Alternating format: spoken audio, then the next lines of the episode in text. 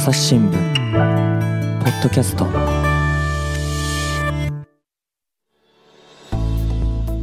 衆院選をめぐる秋山紀子編集員との議論の続きをお送りします。まあ、ずっと神奈川の話そうですね、ちょっと神奈川に続きいきましょうか。はいはい、えっ、ー、とね、神奈川5区。でこれ、横浜の、えー、と一部なんだけど、ここはこの間まで官房副長官をしていた菅さんの側近の酒井学さんっていう人が、ここも与野党、えー共えーと、野党共闘で、えー、立憲の人、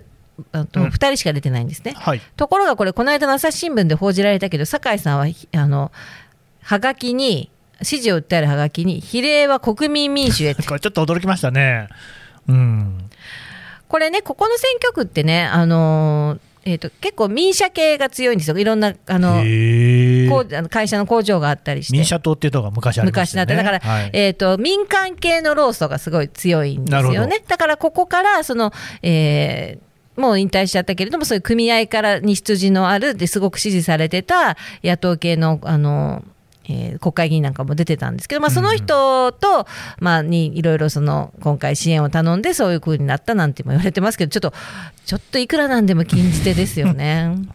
いやだから比例は公明っていうのは聞いたことね自民党の人だとありますけれども国民って初めて聞きましたね。しかしねあのこの比例は公明っていうのがもう今回もう本当すごかった。4年前はこんなんじゃなかったですよ。えすごいってみんな言ってるってことですか？みんな言ってた、まあ、もちろん言わない人もいたけど、うん言ってる人も、もう本当に選挙カーの段階で、1枚目には誰それ、その候補者の名前、2枚目には公明党、2枚目には公明党お願いしますみたいな。で、自民党の選挙カーが言ってる。え、自民党って言わないんですね。うん、だからだって公明党に応援してもらいたいから。もらいたいから。まあなんかその心情は分かりますけれども、それでいいのかっていう感じもします、ね、私ね、ある候補の時にところにね、その後半にその選挙を見に行った時に、はい、あの公明党の人は応援に来てたんだけど2枚目は公明党って言わなかったんですよ。で、あ言わないんですねって言ったら、うん、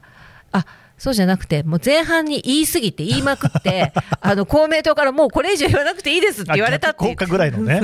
はあ、そこまでするのって、やっぱりそれほど公明党の票って大事なんだからその、ね、さっきほら、野党共闘で、その、うん、えー、共産党の票がまあ1万、2万、3万、ね、どれぐらいあるか、あれだけども、そのぐらいが来るのと同じように、やっぱ公明党の固い票、その3万から4万あるって言われてますけど、それがあの来るかもしれないっていうのは、すごくね。うんうん。え逆にその立憲の候補で比例は共産党って言ってた人とかいました？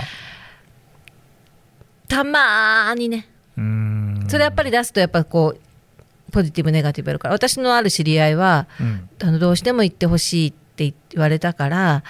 誰もいないない駅頭で小さい声で1回言ったって言ってました ね。なんかアリバイ作りじゃないんですからね。そしたらでもすごい喜ばれたって言ってた。いやだからそれもねありますよね。だからその立憲と連合、そして共産党、共産党と連合ってめちゃくちゃ仲悪いじゃないですか、まあ、それは共産党はまた別の労働組合を持っていて、そこと連合っていうのがまあ相入れないからなわけですけれども、なんかそういうのの動きみたいなのも、ちょっとこう、旗から見ていると、なんというか気持ち悪い感じはしましたよね。ね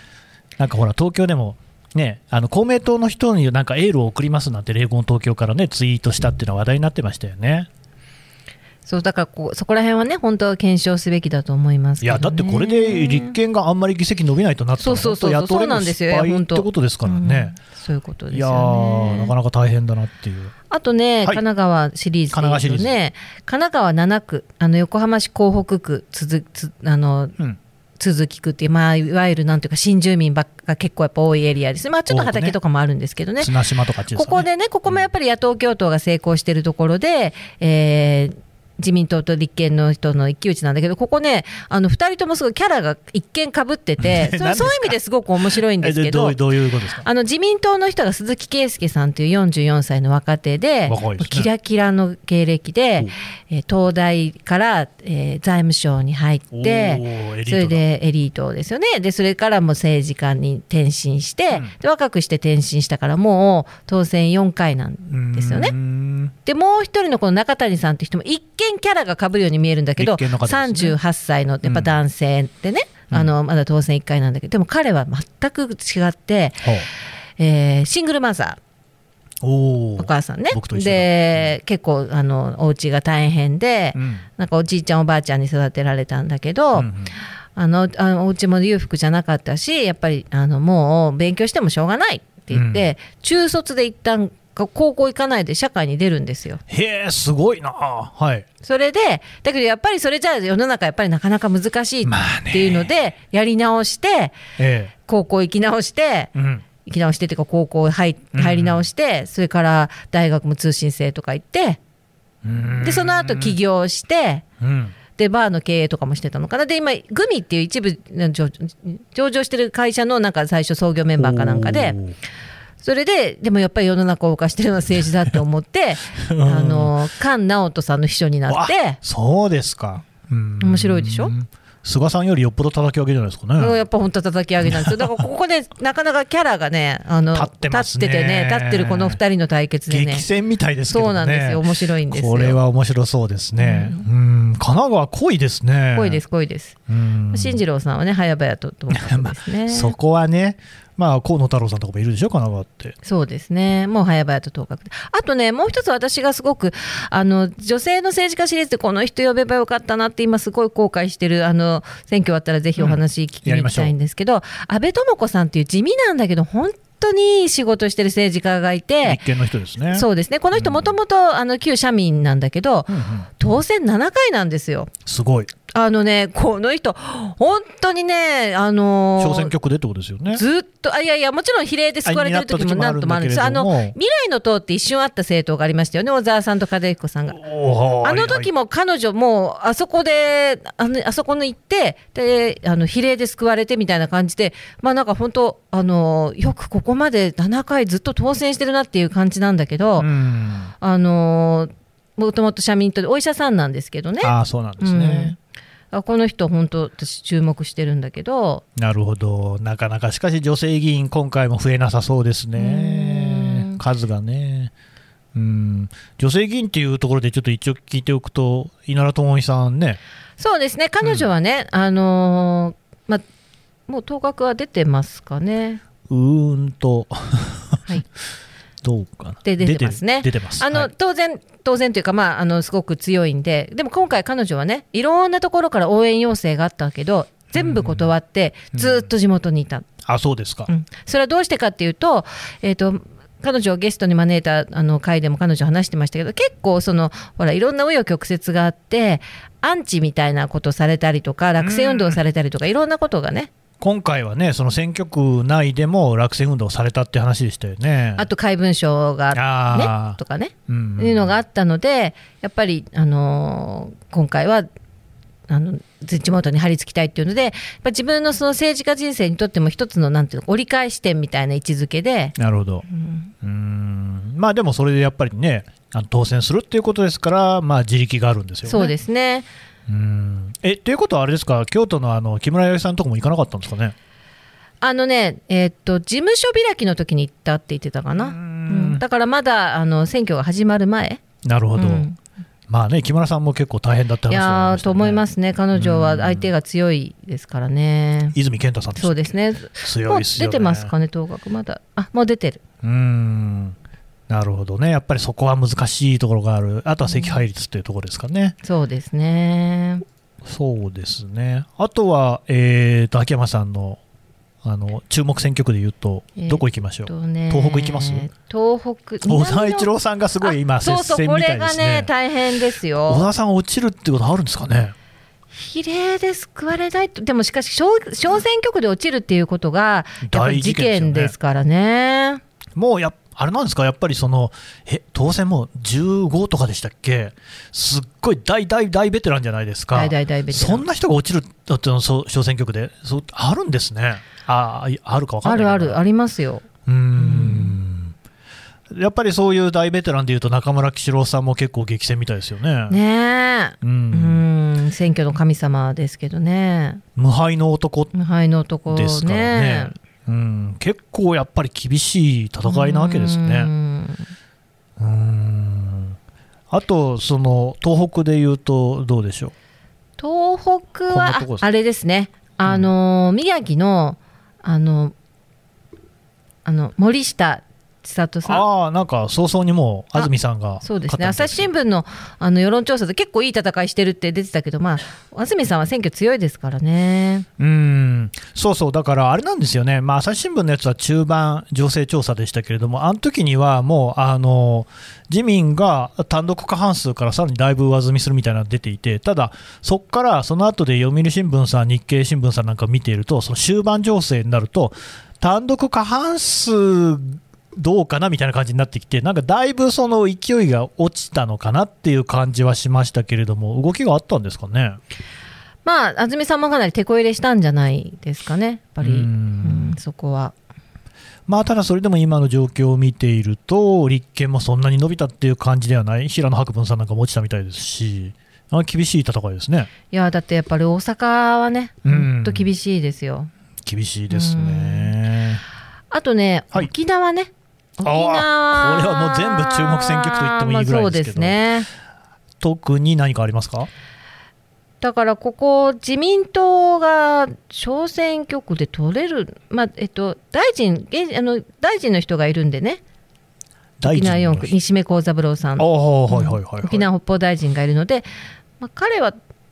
と取れるんじゃないかと言われてますけども、あとは厳しいかもね。えー、と一区の、ね、赤嶺政権さんも早速、党が打たれてますが、他はまだみたいですね。なかなかやっぱり沖縄は自民党は全然勝てませんね。そうですね。うん、厳しいですよね。うん。うん。沖縄、ちなみにあの秋山さん、今回、選挙の取材って、コロナ禍ではありますけれど、やっぱりいろんなところには行かれたんですか、まあ、でもやっぱりコロナだったので、そんなに遠くまでは行かない。そうですね。うーんなるほどね、沖縄から九州に点目を転じると、なんかどこら辺見てます？そうね、例えば佐賀、佐賀、佐賀、佐賀のやっぱ佐賀2区、佐賀2区。こはの大接戦だ、大接戦なんですけど、あ古川さん、VS 大口さんっていうね。古川さんって、前の知事でしたっけ？そうですそうです。はいはい、すごい戦いですね。うんここはやっぱ大口さんも選挙強いしね。佐賀はあれですね、1区に原口さんがいるんですね、そうですね。原口さんも激戦ですね。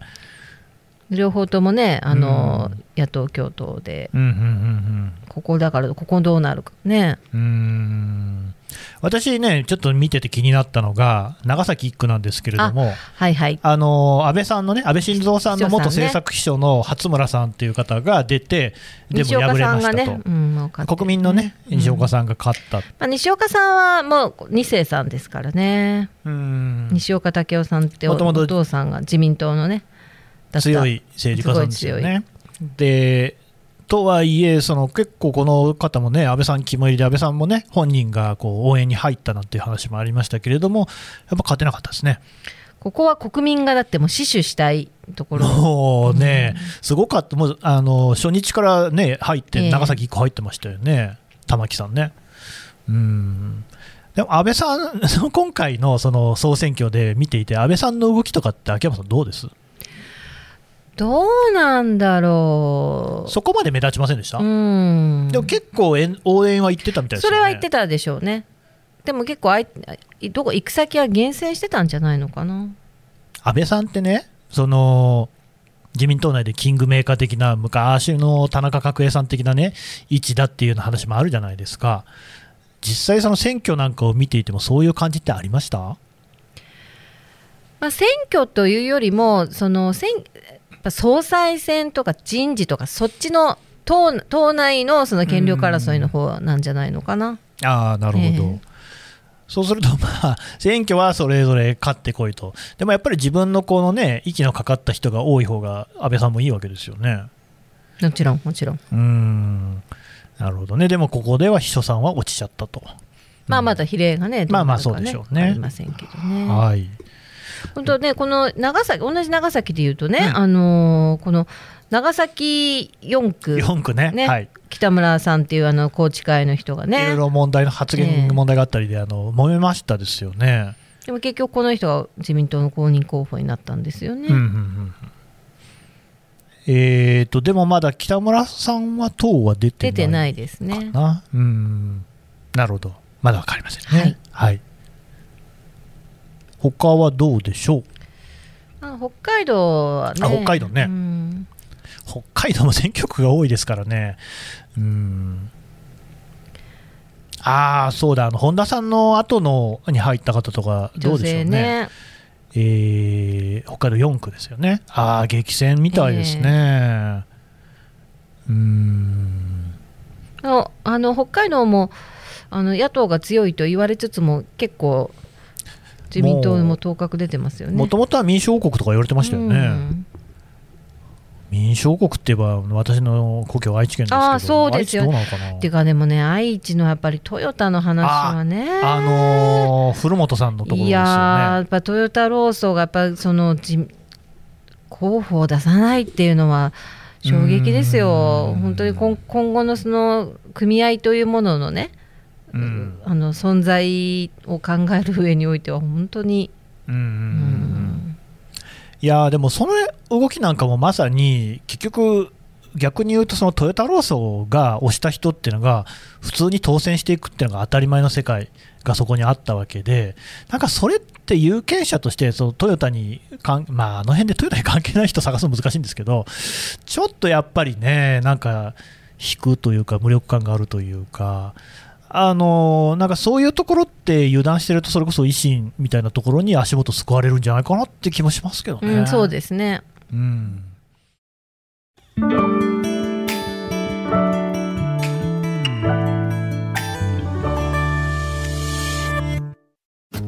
ながら聞きできるポッドキャストって私の生活スタイルにちょうどいい。朝日新聞のニュースレターに登録すると編集者が厳選したニュースがメールで届くよ。思いがけない話題にも出会えるよね。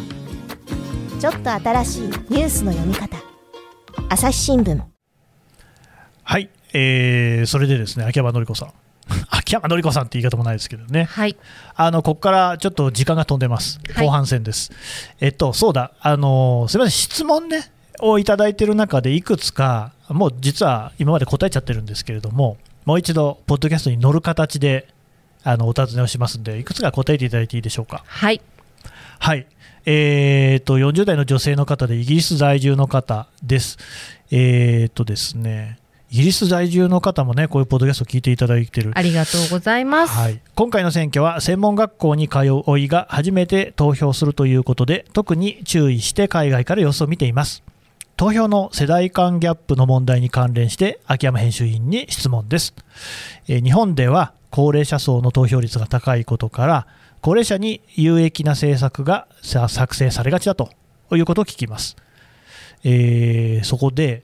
えー質問なんですが政治家の方々は若者の投票についてどのような考えを持っているんでしょうか。取材の中でどのような意見が聞かれましたか？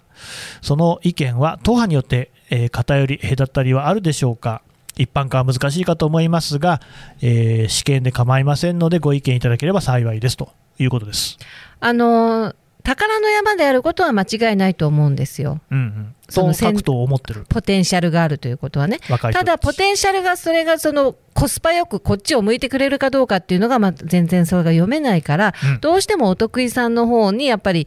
向いちゃいますよね。ご高齢の方はお得意さん。うん、はい。あの硬い票っていうのかなまあそうですよね。投票率も高いって言いますしね。あの、うんや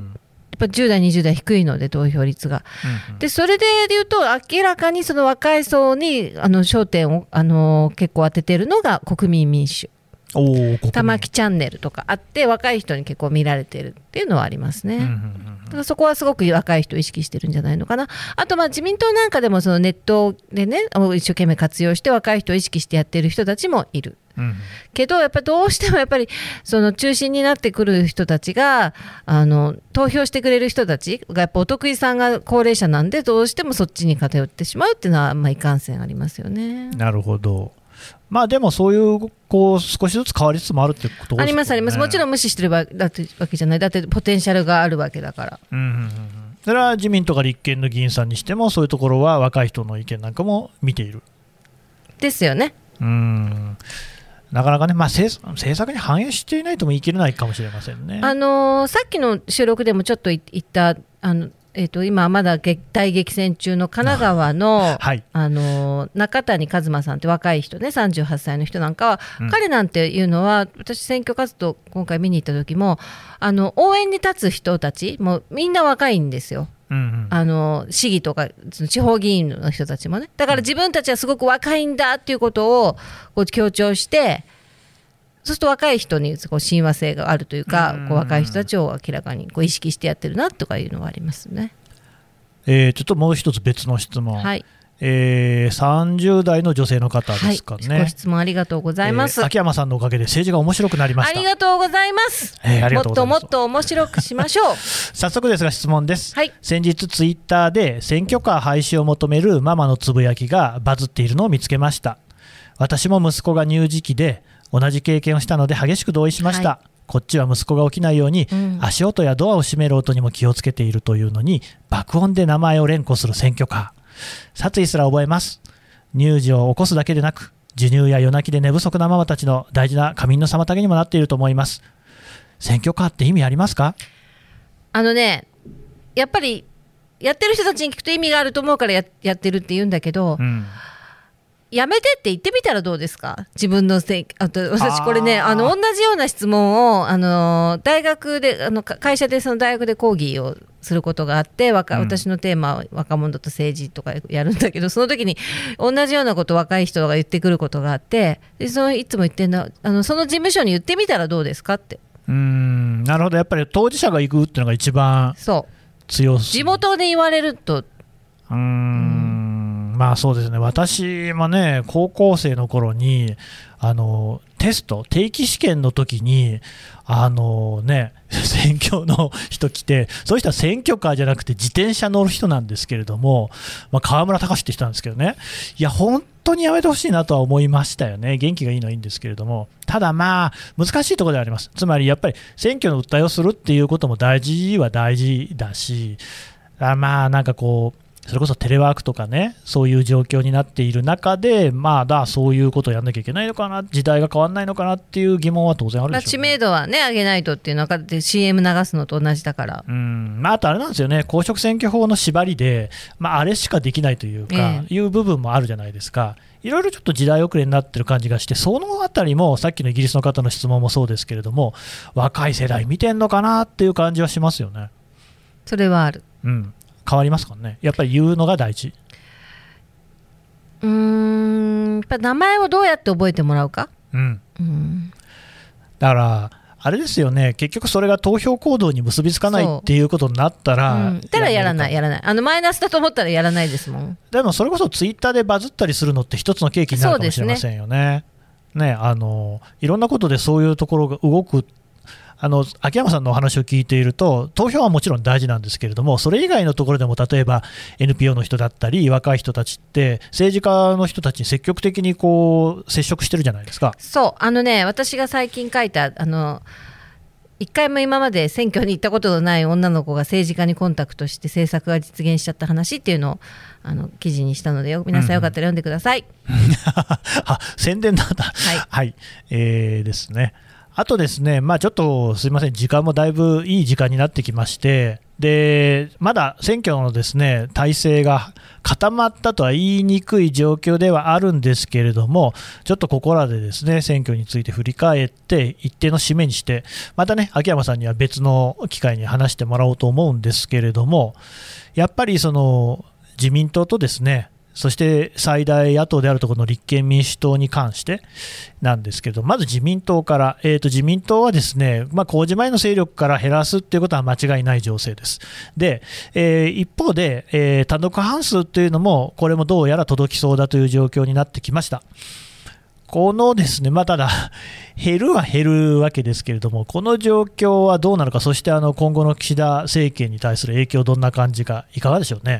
まだね、あの本当、最後のあのただいま現在であの204議席なので、えー最終段階まで行ってないんですけど、それは負けるのは負ける、だけど、大幅には負けない、うん。自分たちで設定した勝敗ラインを超えるし、自民党の単独過半数も、まあ、これ、なんとなくいきそうかなっていう、うんうん。ギリギリぐらいなのかなっていう感じはありますよね。うん。まあ、そうするとそんなに大きな波乱は起きないけどただその内訳を見たときに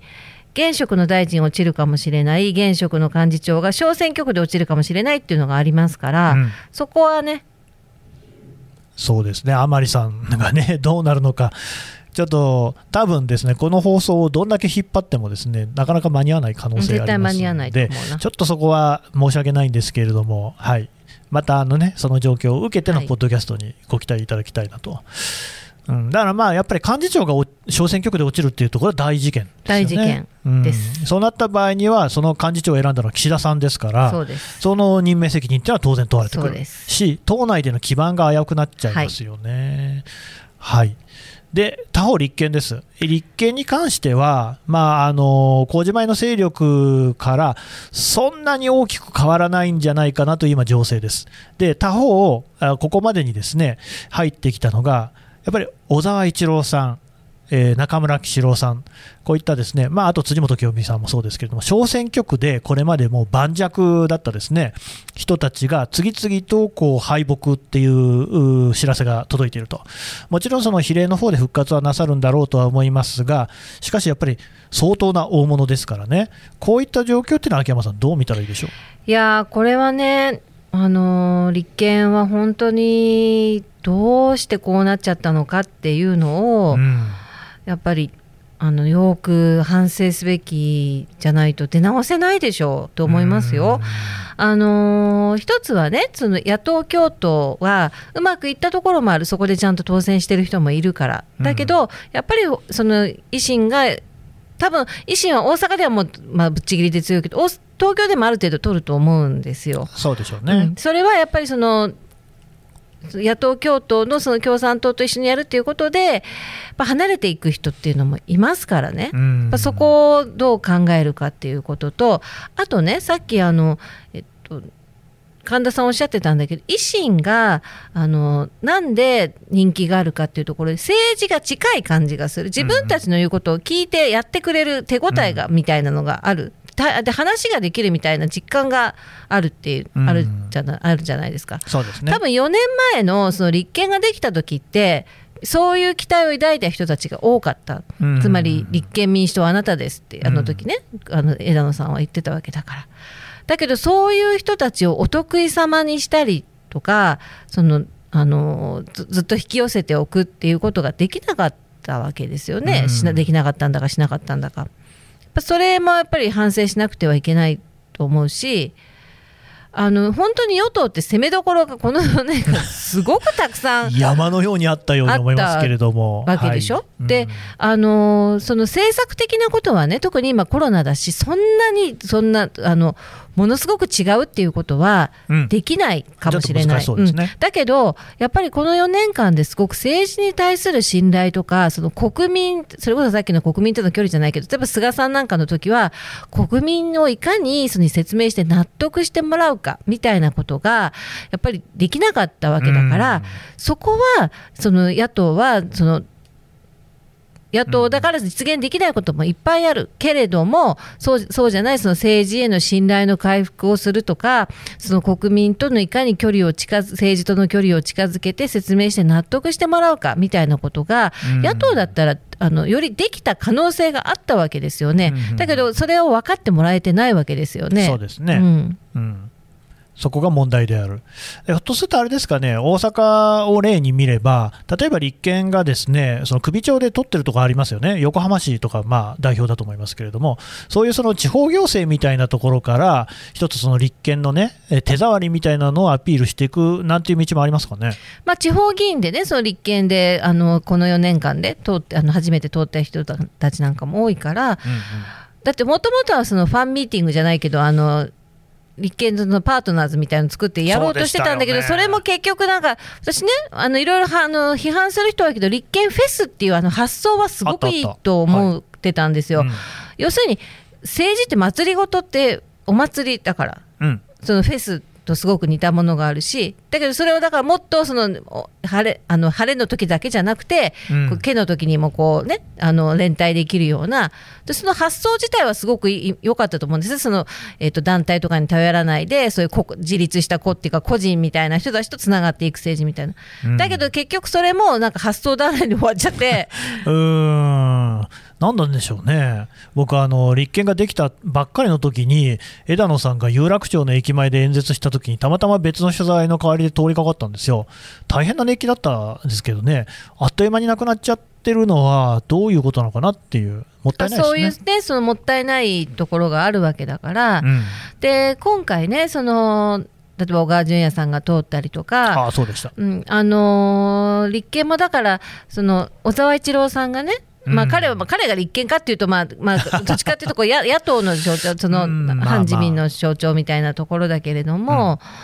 そういうその新しい世代が立て直すっていうことも考える時期に来てるのかもしれない。うーんいやそうなんですよね、そのやっぱり立憲が実は、あの割とこう年齢層高めの人に支持層があるっていうところが、前からちょっと気になってはいたんです。で、小沢さんもね、御年が79歳っていうことですから、これ実は自民党の議員さんであれば、比例にはもう出られない年齢、比例の復活がないんですよね。っていう中で、自民党ですらやっているのに、立憲は多分小沢さん惜敗率で、えー当選してくる、別に小沢さんがね、国会に必要ない人だとは全く思いませんが、ただ、そういうところで本当にこう若い人を含めてね、えー市民、国民の方向いてるのかっていうところも、結構問われてるんじゃないかって気がしますけどね。あのー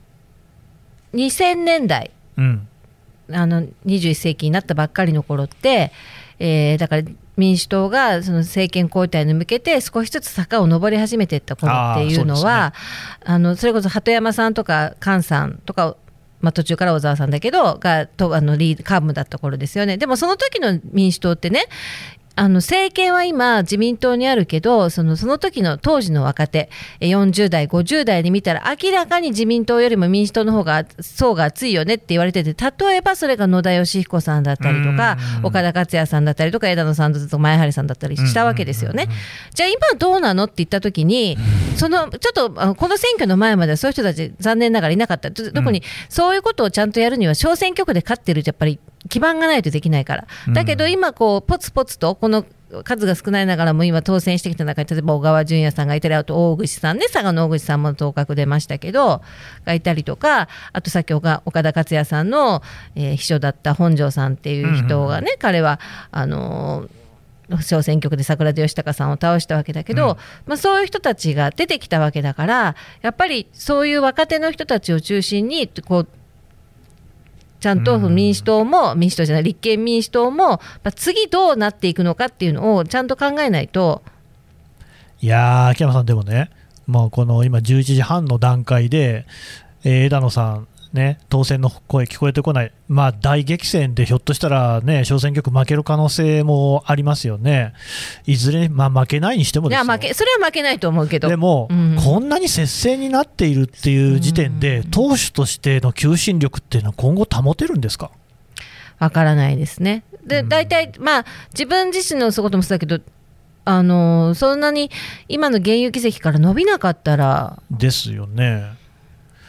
それはやっぱりえー執行部の責任の問題にはなってくる出てくると思いますよ。うーん割とその立憲もその枝野商店だなんていうことも言われて、確かに特に立ち上げ当初は枝野さんの人気とか力、カリスマ性みたいなところでもう引っ張ってきたんだと思うんですけれども、とりわけその国民民主党の一部、大部分と合併してからっていうのは、次のやっぱり政権を担うっていうことが大きな命題になる中で、ちょっと苦しくないですかね、代表として。うーんっていう動きがこれから出てくるかもしれない。けど、なかなかそのじゃあ、他に誰がなるのかっていうのも難しそうですけどね、それこそこうやって小沢さんであったり、中村さんであったりっていうようなベテランがこう、ね、次々小選挙区で負けて、辻元さんなんかも負けてっていうことになってくると、うーんって感じですね。そうですね、これから本当厳しい。うーんけれども、そこの見直しなくしては、次のもう参院選も厳しいでしょうね。そううん、参院選で勝たないと。だから今与回党になれない。の選挙って、実は自民党よりも、議席を減らした自民党よりも立憲の方が課題は大きいのかもしれないですうんね。と思います。うーんということでした。はい、秋山さん、どうもありがとうございましたありがとうご。ざいました。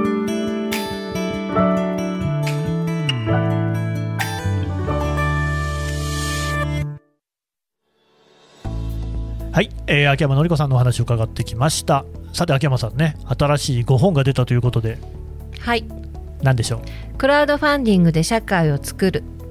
です。はい、えーと、どういう内容の本ですか？あのクラファンいろいろあるけどその商品開発型とかマーケティング型ではなくて、うん社会貢献型寄付型のあのクラウドファンディングが今すごいことになってるんですよ。すごいこと。コロナでね、うんあのやっぱり社会は本当あの大きくあの壊れてしまったところもあるんだけど、ね。いやいやそうじゃなくてこんそこんな時にこそもうここに希望があるっていうのが私クラファンと寄付だと思うんですよ。はい。去年クラ去年から今年にかけてクラファンがすごいことになってるんです。その社会貢献型の。でそれが今どんなことになってるのかっていうその現況とか、うん。あとクラファンってあのやってみたい人結構多いと思うんだけどどうやったらうまくいくのかとかね、うんうんなるほどね、はい。やっぱりね、日本、なかなか寄付文化根付かないなんてこと言われますから、それがそんなことはないんだっていうなるほど、いいですね。はい。そして私からもですね一つあのご報告がございまして朝日新聞ポッドキャストファミリーですね今全部で、えー8つのですねプレイリストあるんですがその中でもう一つ9つ目ができまして、えータイトルがですね SDGs シンプルに話そうこれはですねまあ SDGs 優等生的だとかね綺麗事だっていう話もあると思うんですけれどもそうじゃなくてもっとシンプルにね話そうじゃないかと。いや大事なことは間違いないんだけれどもどうもうさんくさいとしたらそれは何なんだっていうところをですね率直に腹割ろうじゃないかそんな趣旨で始めます。今日からです。11月1日から始めますのでぜひこちらもお聞きいただければと思います。はい秋山さんもねまたそっちも出てくださいね。はい。秋山さんどうもありがとうございまありしたがとうございました朝日新聞ポッドキャスト朝日新聞の神田大輔がお送りしました。それではまたお会いしましょう。この番組ではリスナーの皆様からのご意見ご感想を募集しています。概要欄の投稿フォームからぜひお寄せください。ツイッターやメールでも受け付けています。ツイッターでは番組情報を随時紹介しています。アットマーク朝日ポッドキャスト。朝日新聞ポッドキャストで検索してみてください。